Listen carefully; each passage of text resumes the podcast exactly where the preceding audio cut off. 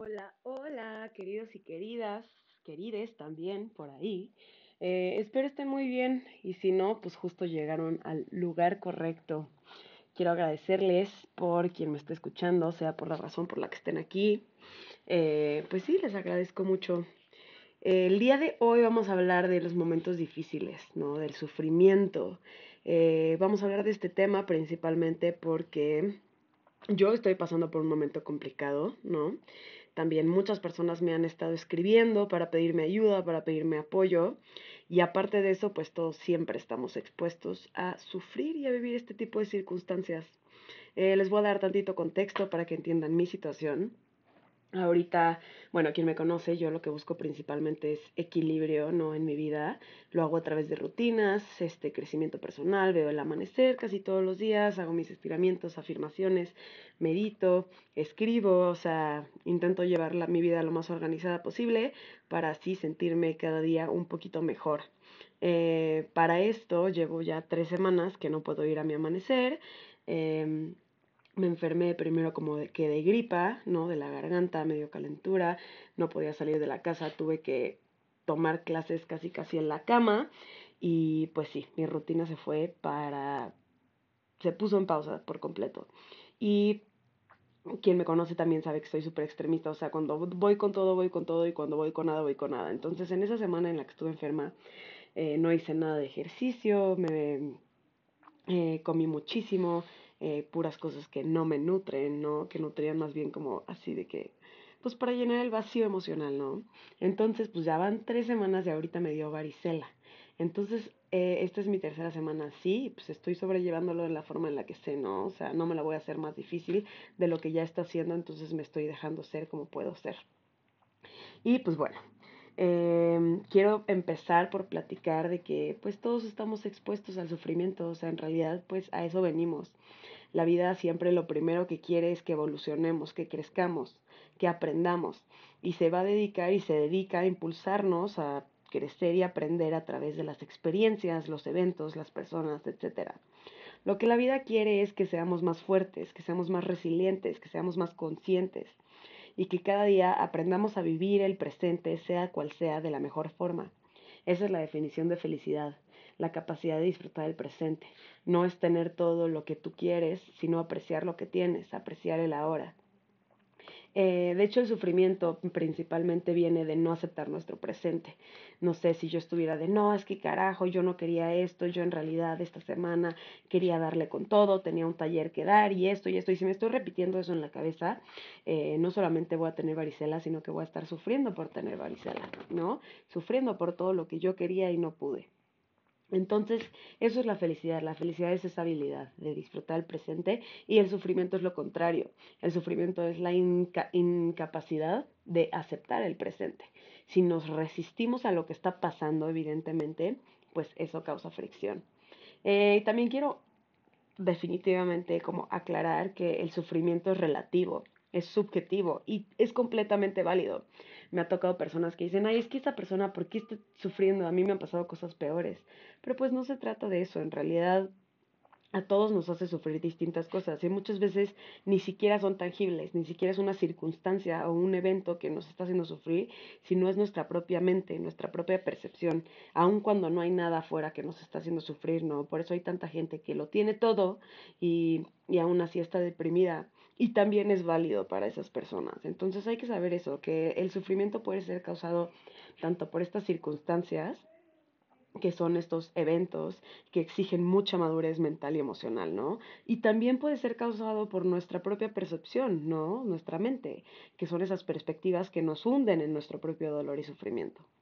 Entonces, pues sí, eh, todos por igual, o sea, ya sea una ruptura amorosa lo que te tiene ahorita triste, una enfermedad como a mí, o una, este, un evento de violencia, decepciones, apego, pérdida, confusión, sea lo que sea, todas son perfectamente válidas. Y aquí estoy yo para abrazarte y ojalá puedas estar tú mismo para abrazarte también. Es muy importante eh, en los momentos de sufrimiento y momentos difíciles estar observando nuestro diálogo interno, qué nos estamos diciendo nosotros a nosotros mismos y darnos cuenta, identificar si lo que nos estamos diciendo nos está haciendo sentir mejor o nos está haciendo sentir peor. porque muchas veces nos decimos como, no sé, si acabamos de pasar por una ruptura, ¿no? Nos decimos, ay, ojalá en un futuro regresen y cuando regresen van a ser feliz y se va a dar cuenta y no, y tú ya no vales la pena, nadie te va a querer como esa persona, etcétera, etcétera, etcétera. Y eso no nos hace sentir mejor, ¿no? Tenemos que ver lo que estamos diciéndonos. Al revés, si estamos en una ruptura, decirnos, a ver, estoy pasando por este proceso porque tengo que pasar por este proceso. Si mis caminos, si mi camino se dividió del de esta persona, es por algo, es porque ahorita me toca caminar sola, me toca crecer, me toca amarme yo a mí y yo ser mi propio, eh, mi propio amor, ¿no? Eh, entonces, como que estar viendo qué nos estamos diciendo, o sea, los pensamientos son lo que más eh, valor tienen o importancia en, cómo nos sentimos. Entonces, empezar a hablarnos bonito, como si estuviéramos platicando con una amiga que nos estuviera contando sus problemas y le decimos exactamente lo que necesita escuchar, lo mismo con nosotros. Entonces, es importante también eh, eh, saber que todos los momentos, todos los sufrimientos, todos los momentos difíciles son eso, son momentos, son instantes. No hay nada que sea permanente, nada, ni la relación ni el dolor de la ruptura, ¿no? Eh, nada, nada, nada. Entonces cuando estemos pasando por momentos difíciles, lo que a mí más me gusta es recordarme que es temporal, que es para bien, que siempre se puede aprender algo nuevo em, y que no pasa nada. O sea, es válido lo que estoy sintiendo, no lo voy a sentir así siempre, vienen cosas muy buenas em, y recordármelo, ¿no? Entonces, eso te ayuda a vivir las circunstancias sin miedo, ¿no? Porque muchas veces creemos que no somos capaces de que vamos a salir adelante. Claro, somos más resilientes de lo que creemos, entonces hay que vivirlo sin miedo, sabiendo que somos capaces. Hay que vivirlo con fe, sabiendo que es un capítulo más de nuestra vida y que todo suma, que aunque ahorita esté difícil sentir lo que estamos sintiendo, todo suma, todo, todo suma a nuestra experiencia humana, todo suma a nuestra persona, todo suma a nuestra a nuestras capacidades y, y pues sí. Y también hay que vivirlo con sabiduría, ¿no? O sea, preguntándonos qué haría la mejor versión de mí en esta situación, ¿no? Entre mejor, entre, entre mejor vivamos la situación, o sea, con más sabiduría, menores repercusiones van a haber a largo plazo, ¿no? Si estamos tristes y entonces lo vivimos sin sabiduría, probablemente a largo plazo acabamos arrepintiéndonos sobre cómo vivimos la circunstancia difícil una vez que pase. Y también hay que vivir este sufrimiento y estos momentos difíciles con entusiasmo, porque después de la tormenta siempre viene lo mejor, vienen cosas inimaginables, entonces hay que vivirlo hasta con ganas de que, ok, ahorita me toca pues estar valiendo madres, pero no pasa nada, va a venir algo muy, muy bueno y emocionarte al respecto. Y pues sí, entonces vamos a las soluciones.